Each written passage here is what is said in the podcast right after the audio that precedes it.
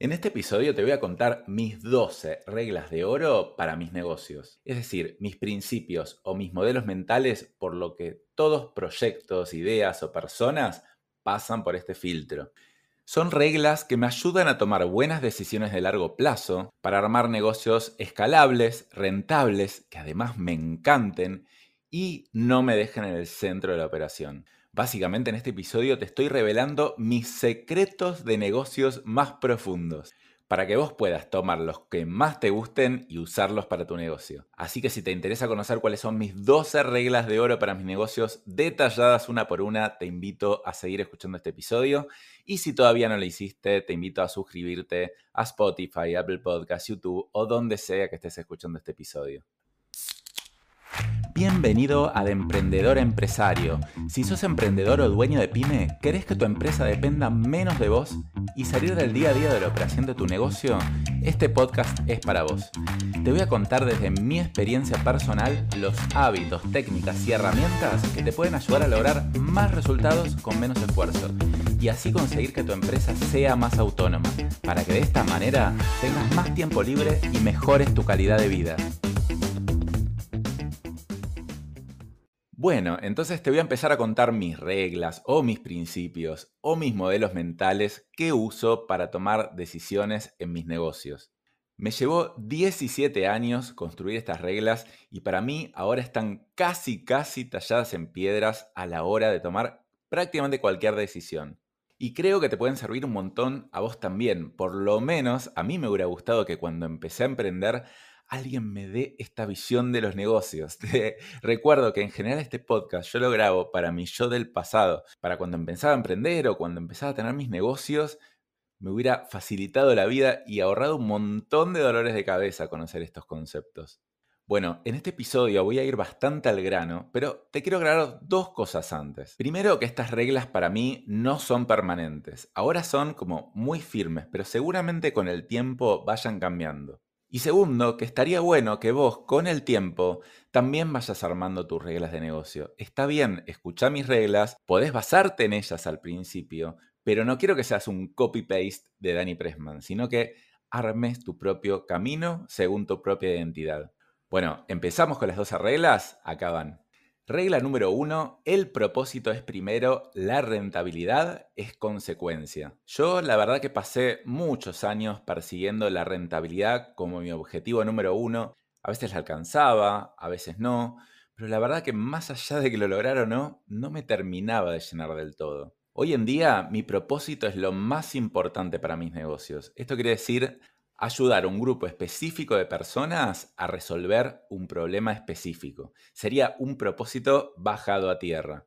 Por eso empecé mi podcast para compartir contenido con el resto del mundo. También ayudo a algunas ONGs con su marketing y a crecer. Y la verdad que me importa mucho el impacto que pueda tener en el mundo. Pero la verdad es que no soy ni Gandhi ni la Madre Teresa de Calcuta. El dinero me importa. ¿Para qué me importa? Para tener libertad de locación, de profesión y poder trabajar en mi libertad interior.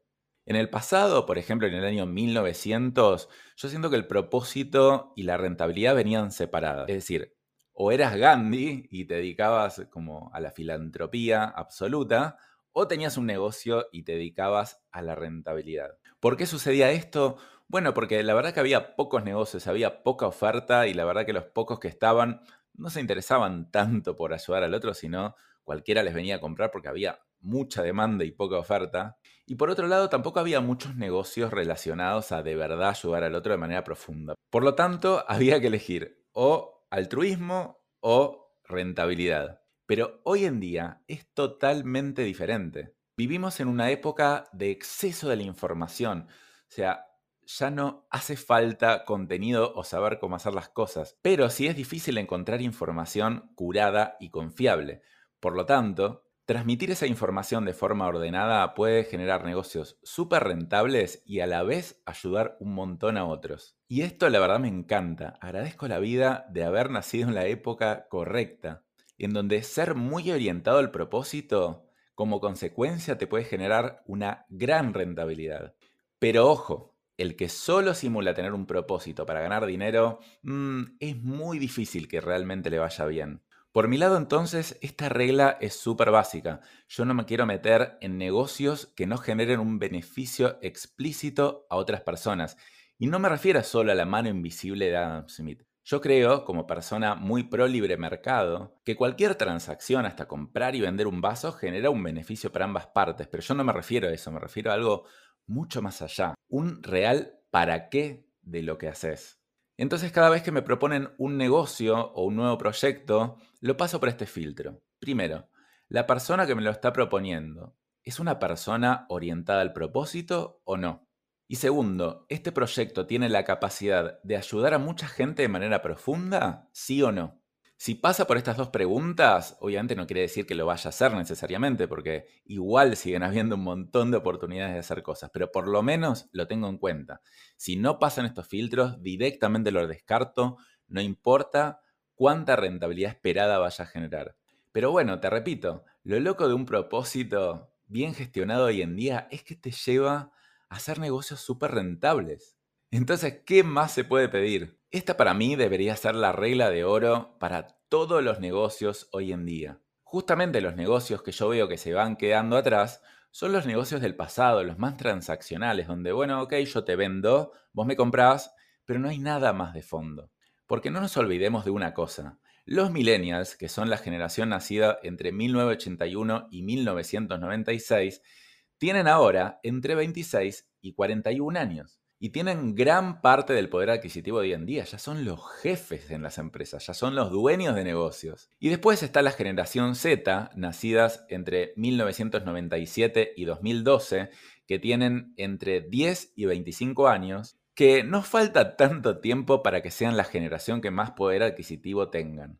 Y estas generaciones valoran mucho las causas, el para qué existen los negocios, el propósito. Y si no tenés en cuenta que estas generaciones son el presente y el futuro, y solamente le estás vendiendo a gente de más de 40 años, bueno, ok, tal vez todavía hoy tenés negocio, pero seguramente estás notando que tus ventas o tu rentabilidad mm, se empiezan a estancar de a poco. Bueno, entonces, esta es mi regla número uno. El propósito es primero, la rentabilidad es consecuencia. Regla número dos. Todo mi negocio debe entrar en una mochila. Esta regla la verdad que me encanta, me hace sentir libre y liviano. Si yo en algún momento, no sé, me quiero mudar de país, de ciudad o ir a trabajar a cualquier lado, lo puedo hacer porque no tengo una dependencia física de mi negocio. No solo eso, ni siquiera si me quiero mudar, tal vez no quiero trabajar desde mi casa, quiero ir a un barcito, un lugar o una playita, voy y vengo y me manejo. Y es impresionante, la verdad que llevo mi notebook y ponete a pensar un segundo. Me llevo mi notebook a cualquier lado y tengo todo mi negocio ahí. Puedo hacer absolutamente todo, no necesito nada más. Y ahora que me lo pongo a pensar, casi que ni siquiera necesito una mochila. Es decir, todo mi negocio está online. Es decir, necesito mi computadora para trabajar en el momento, pero imagínate que la pierdo o me roban la computadora, no hay ningún problema. Todo lo que tengo está online, no tengo nada grabado en el disco duro. Y si me pasa eso, mañana me voy y me compro otra computadora y tengo todo exactamente igual que ayer. Mis activos son mayormente intelectuales y de códigos de programación y la verdad que quiero que siga siendo así por mucho, mucho tiempo por lo menos. Esta regla implicó muchas decisiones que fui tomando a lo largo del tiempo. Si vos ya venís escuchando mi podcast, te darás cuenta que yo no soy un nativo digital. Yo tuve mi negocio de importación y compra-venta de productos de electrónica con una oficina, con stock. O sea, fui básicamente comerciante durante ocho años. Y la verdad que aprendí un montón en ese negocio, pero en algún momento me empecé a estancar. Y si bien no tenía escrita esta regla, como en mi cabeza iba dando vueltas, por eso dejé ese negocio y me metí plenamente con negocios digitales. Entonces vos, si tenés un negocio tradicional y decís, bueno, Dani, pero en mi caso no aplica, bueno, en mi caso tampoco aplicaba hace un tiempo. Y después, cuando empecé con mis negocios digitales, abrí Digital, mi agencia de marketing digital, también los manejaba bastante como negocios tradicionales. Es decir, yo tenía una oficina, tenía empleados fijos que venían de 9 a 18 y la verdad que me molestaba bastante si llegaban 5 minutos tarde. Es decir, todavía tenían la filosofía anterior y la fui trabajando un montón hasta que finalmente fuimos reduciendo la dependencia de la estructura fija y armando negocios que son totalmente remotos. Hoy no tenemos oficina, sí, a veces vamos a trabajar algún cowork algunos días, no tenemos empleados que tengan que cumplir un horario estricto de 9 a 18 y la verdad que la libertad se siente un montón.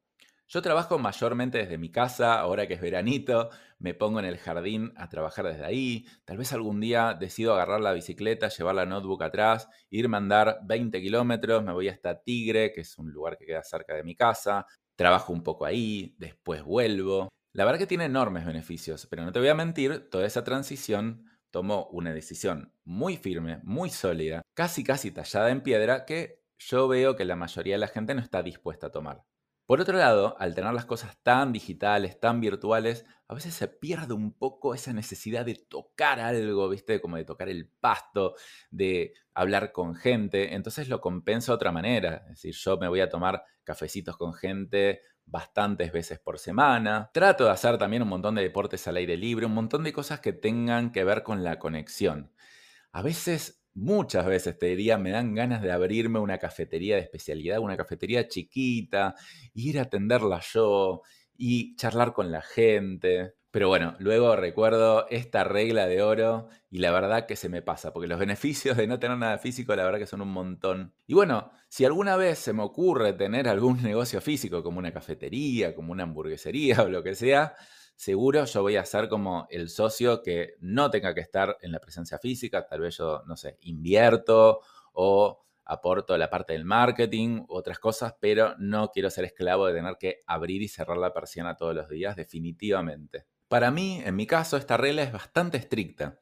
Y yo entiendo, tal vez tu negocio es más tradicional, entonces te planteo que no lo pienses como blanco-negro. Oye, ok, yo no puedo hacer esto. No, es algo intermedio. Esta regla pero un poquito más liviana. Armate un negocio para que no te esclavices físicamente, que no tengas que ir todos los días a abrir y cerrar la persiana. Tal vez que algunos días vayas, que otros días no. Que tengas básicamente más libertad de movimiento. Y te quiero contar un ejemplo que para mí fue inspirador. David, un alumno mío del programa de emprendedor empresario que doy en vivo, en general dos veces por año, él tiene un local de muebles a medida en la ciudad de Rosario, Santa Fe, Argentina, y él tenía el sueño de irse a vivir a su ciudad natal, que quedaba a 50 o 70 kilómetros de Rosario, donde él tenía su local. Y básicamente él sí quería ir a su local a veces, pero tal vez, no sé, dos días por semana y en el resto compartir con su hijo, con su familia, en un pueblo más chico, más tranquilo. Y finalmente hace poco me mandó un video de su casa que estaba construyendo en esa ciudad y me dijo que bueno, que estaba muy contento, que finalmente estaba pudiendo lograr ese sueño de no tener esa dependencia física de su negocio. Sí tenía que ir igual, pero le gusta, iba a veces y no sentía que tenía que ir todos los días, tenga ganas o no. Se trata entonces de mantenernos livianos. Eso nos termina siendo flexibles y no una empresa dinosaurio que le cuesta incluso mucho innovar y cambiar. Entonces esta fue mi regla de oro número 2, que todo mi negocio entre en una mochila. Regla de oro número 3, los negocios son una excusa para el desarrollo personal. ¿Y qué mejor forma de crecer como persona que haciendo negocios? Emprender te enfrenta a tus mejores virtudes y a tus peores demonios. Y los negocios no son nada compasivos. Si lo haces mal, lo vas a terminar pagando y con creces. No podés vivir en el mundo de las ideas, en el mundo de fantasía. Te chocas contra la pared miles de veces. Y si bien, obviamente, es muy frustrante en el momento, te hace crecer y mucho. Esta regla, la verdad que yo nunca la planifiqué. Simplemente la descubrí y ahora la volví una regla base para mis negocios y mi vida.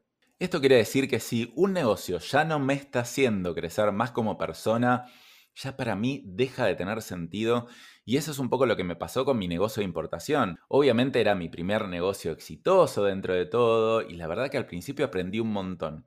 Pero cuando empecé a sentir que ya no tenía mucho más para crecer ahí, y digo crecer como persona, no crecer en el negocio, la verdad que decidí dejarlo. Lo mismo me pasó cuando fui CEO de GoDigital, de mi agencia de marketing digital.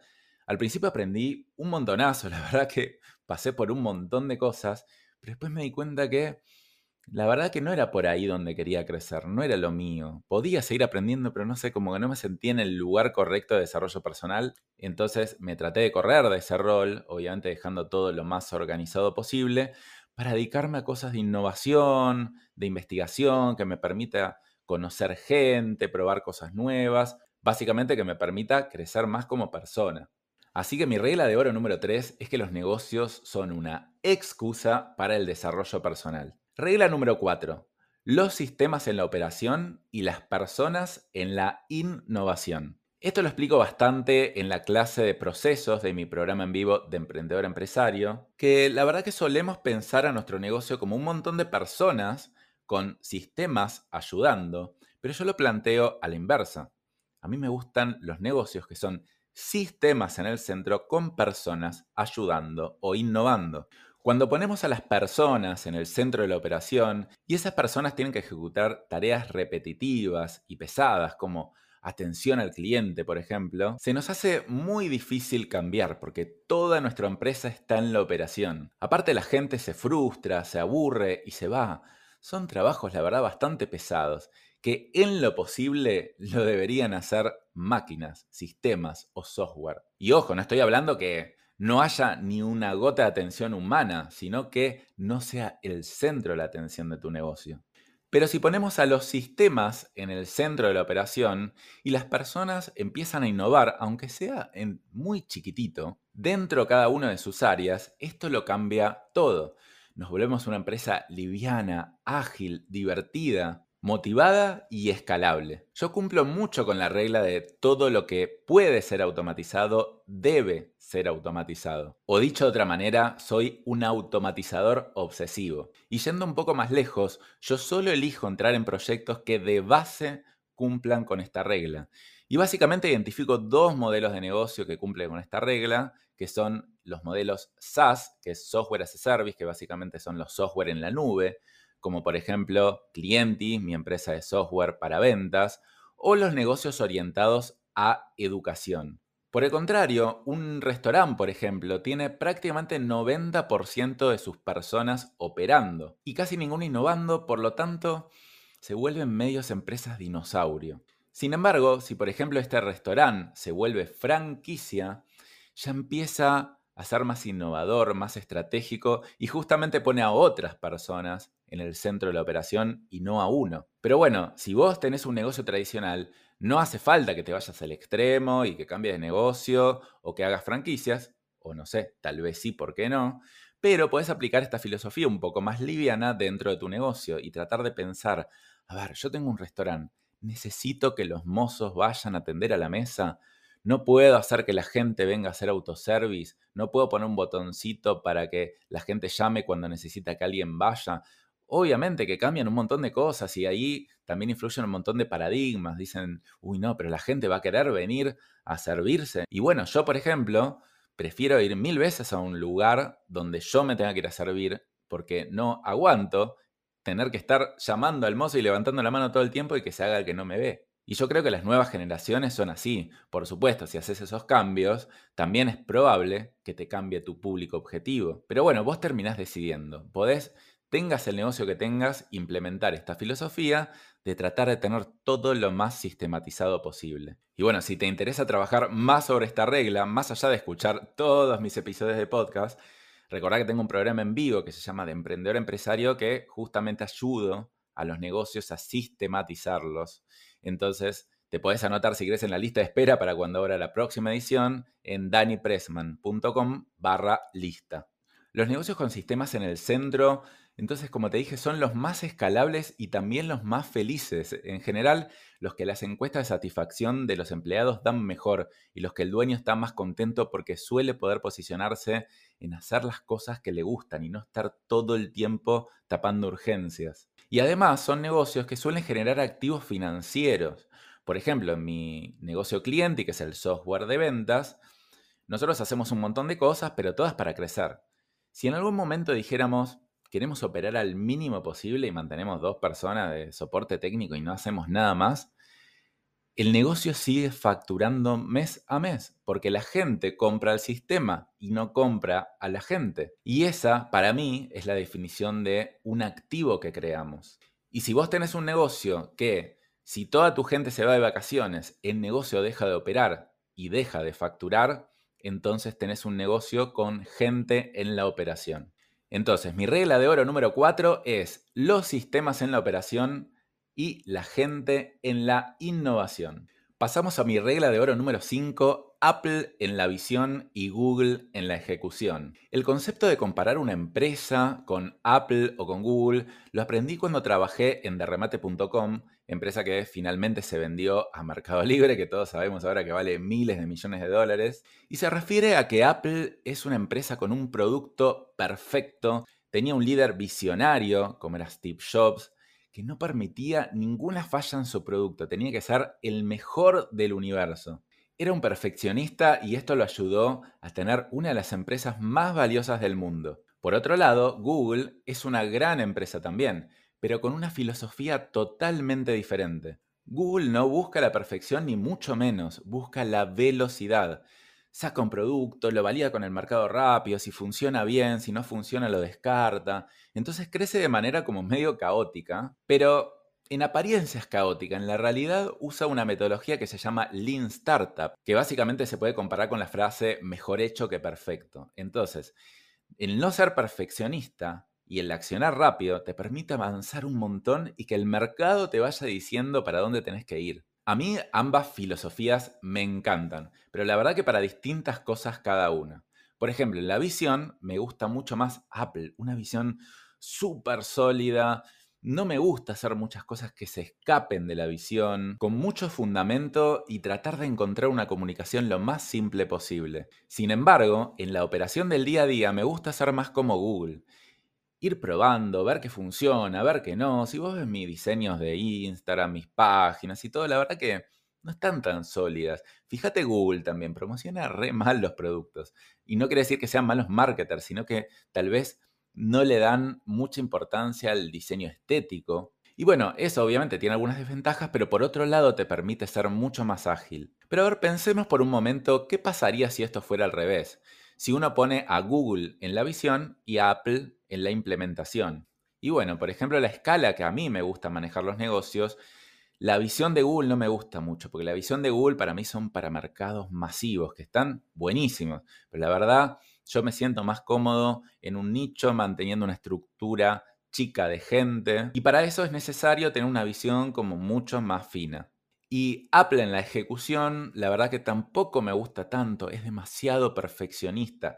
No es mi estilo, yo no soy perfeccionista en la ejecución, sí soy perfeccionista en la visión. Me suele gustar aplicar las cosas de forma rápida, probar a ver qué funciona y qué no, y seguir con lo que funciona y dejar lo que no funciona. Eso me permite hacer las cosas mucho más rápido y a mayor escala. Entonces, todos mis experimentos, mis proyectos y mis negocios se rigen por esta regla número 5, Apple en la visión y Google en la ejecución. Regla número 6, posicionamiento extraordinario, así todo el resto es fácil. Le puse la palabra posicionamiento para que se entienda fácil, pero en verdad el término técnico es Product Market Fit. El Product Market Fit es cuando un producto es exitoso en su mercado debido a que se adapta perfectamente a las necesidades y los deseos de los clientes. Pero acá hay un truco hay algo que yo hago diferente que veo que prácticamente nadie más hace. Yo, por ejemplo, no es que tengo un producto fijo, digo, diseñé esto y ahora voy a encontrar el mercado que esté disponible para comprármelo, sino que voy jugando tanto con el mercado, con el producto, voy viendo a ver, a ver, este mercado quiere tal cosa, entonces adapto el producto, o la verdad que mm, ese mercado no me gusta tanto, entonces voy a mantener fijo el producto y lo voy a mover a otro mercado. Voy jugando con esas dos variables al mismo tiempo hasta encontrar el match perfecto. De hecho, suelo adaptar mucho más el producto al mercado que el mercado al producto como hace la mayoría de la gente. Y te voy a contar un ejemplo. Yo hace dos años lancé este podcast de emprendedor empresario y no me acuerdo si durante 20 o 30 episodios no vendí nada, simplemente estaba sacando el podcast ahí afuera. En el momento que yo decidí empezar a vender algo, empezar a ofrecer un producto, No empecé diciendo, bueno, mira, yo tengo este producto, voy a diseñar esto, quiero esto, y después veré quién lo compra. Todo lo contrario. He hecho encuestas, entrevistas, para entender quién era mi público que escuchaba mi podcast y en base a mi público diseñar el producto. Hice varios análisis y la verdad que la palabra sistematizar resonaba bastante, por eso le puse el nombre de emprendedor empresario Sistematiza tu negocio. Y la verdad que, por suerte y también por experiencia, funcionó bastante bien de entrada, lo fui validando. En la primera edición entraron 20 personas, en la segunda 59, en la tercera 81, y bueno, voy validando que va creciendo.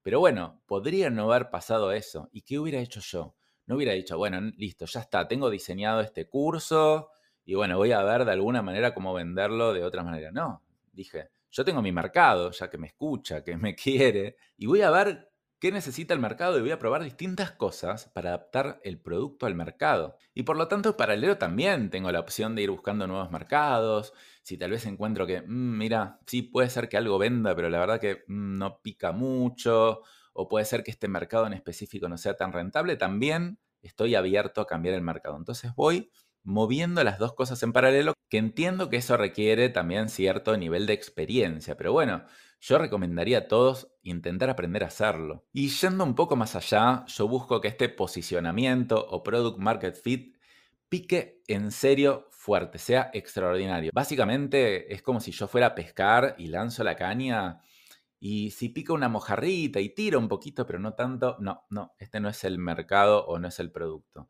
Yo tengo que sentir que pica un tiburón, que básicamente me arrastra y es tan fuerte y tan obvio que ni siquiera lo puedo evitar. Hasta que no encuentro eso, no dejo de buscar el posicionamiento correcto y adaptar el producto al mercado o el mercado al producto. Y la mayoría de la gente yo creo que se queda con productos que pican poco. Y eso no quiere decir que no vas a vender. Tal vez sí vas a vender, pero tu equipo comercial, tu equipo de atención al cliente va a tener que hacer un gran esfuerzo. Tus clientes también van a decir que encontraron a otro más barato y se van a terminar yendo en gran proporción. Entonces, la verdad que hacer que piques fuerte y trabajar mucho tiempo en el Product Market Fit, y es un trabajo constante que tenés que seguir haciendo, te da la gran ventaja de que después toda tu operación es extremadamente simple.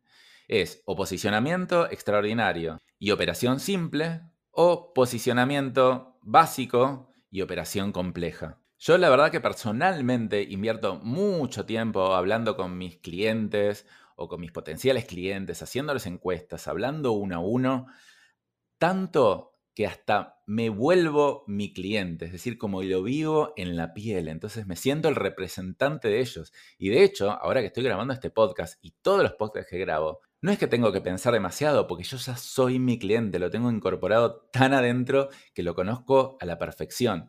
Y tampoco me duran los laureles, los sigo conociendo todo el tiempo. Entonces, mi regla número 6 es posicionamiento extraordinario, así todo el resto es más fácil. Bueno, ¿y qué te vienen pareciendo hasta acá mis reglas? Espero que te vayan gustando, que vayas tomando nota. Y lo que voy a hacer en esta oportunidad, como el episodio anterior que grabé fue muy largo, el de desarrollo personal para emprendedores, Voy a hacerlo más corto, más digerible y lo voy a dividir en dos. Así te da tiempo también a procesarlo, a pensar cuáles son tus reglas y no te termino quemando la cabeza. Y también te voy a dejar, la verdad que un poquito con el misterio, para que te quedes pensando a ver cuáles serán las otras seis reglas de oro de Dani para hacerme multimillonario. No, mentira. Cada uno va haciendo sus reglas y a algunos le sirven algunas cosas, a algunos no. Incluso a mí a veces me sirven y a veces tampoco me sirven tanto. Pero bueno, son un norte, son una guía para cómo tengo que tomar decisiones. Así que bueno, espero que te haya gustado esta parte 1 de mis 12 reglas de oro para mis negocios. Y si todavía no lo hiciste, no te olvides de suscribirte a Spotify, YouTube, Apple Podcasts o seguirme en Instagram, arroba Dani Pressman. Así te avisa cuando sale esta segunda parte de mis 12 reglas de oro para mis negocios. Nos vemos la próxima. Hasta luego.